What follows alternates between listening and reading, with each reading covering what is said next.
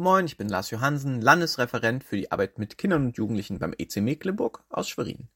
Ich komme nicht schon immer aus Schwerin und auch noch nicht schon immer aus Mecklenburg, sondern ich bin in Schleswig-Holstein aufgewachsen. Dort hatte man in der Schule Heimat- und Sachkundeunterricht und alle Schüler mussten ein Gedicht lernen, Trutz blanker Hans. Ich weiß nicht, wer das kennt. Ist ziemlich lang und recht kompliziert und deswegen habe ich mal so ein Mash-up, das Beste der Strophen äh, zusammengeschnitten sozusagen. Es geht so. Heut bin ich über Rungholt gefahren, die Stadt ging unter vor 600 Jahren. Von der Nordsee der Mordsee vom Festland geschieden liegen die friesischen Inseln im Frieden. Rungholt ist reich und wird immer reicher, kein Korn mehr fast, der größte Speicher. Doch wo gestern noch Lärm und lustiger Tisch, schwamm anderen Tags der stumme Fisch.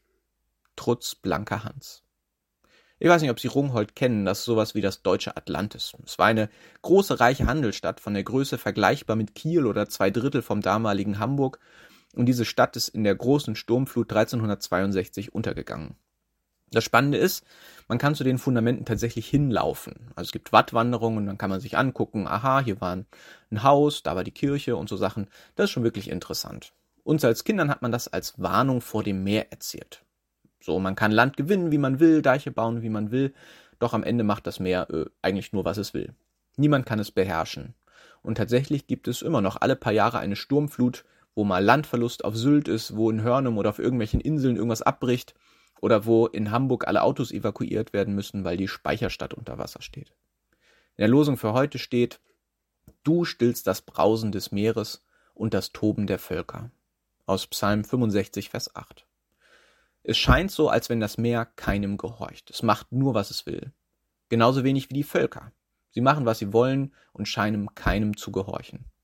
Ich finde, in der Bibel wird eindrücklich beschrieben, dass es eben nicht so ist, sondern dass Gott tatsächlich das Brausen des Meeres und das Toben der Völker beherrschen kann. Besonders eindrücklich wird das in den Geschichten von Jesus. In einer Geschichte, finde ich, wird es besonders deutlich.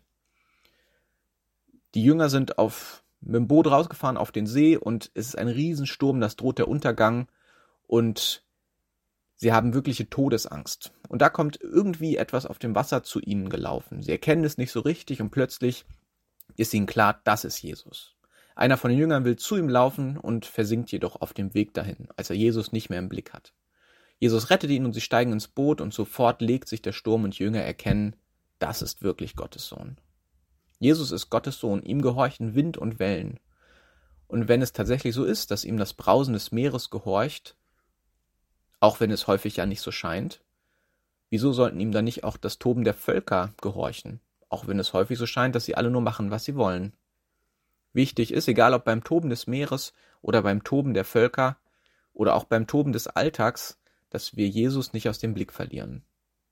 Ihn können wir bitten, Stürme zu stillen. Er hat die Macht, Kriege zu beenden, Naturkatastrophen zu verhindern und auch deinen inneren Sturm zu stillen. Egal wie sehr heute der Alltag tobt, egal was heute ansteht, was los ist, egal was dir heute passiert, er ist da. Und er will dir Stille schenken. In allem Toben und durch alle Stürme hindurch. Er hat die Macht dazu. Und er ist tatsächlich da. Gottes Sohn ist auf deiner Seite. Amen.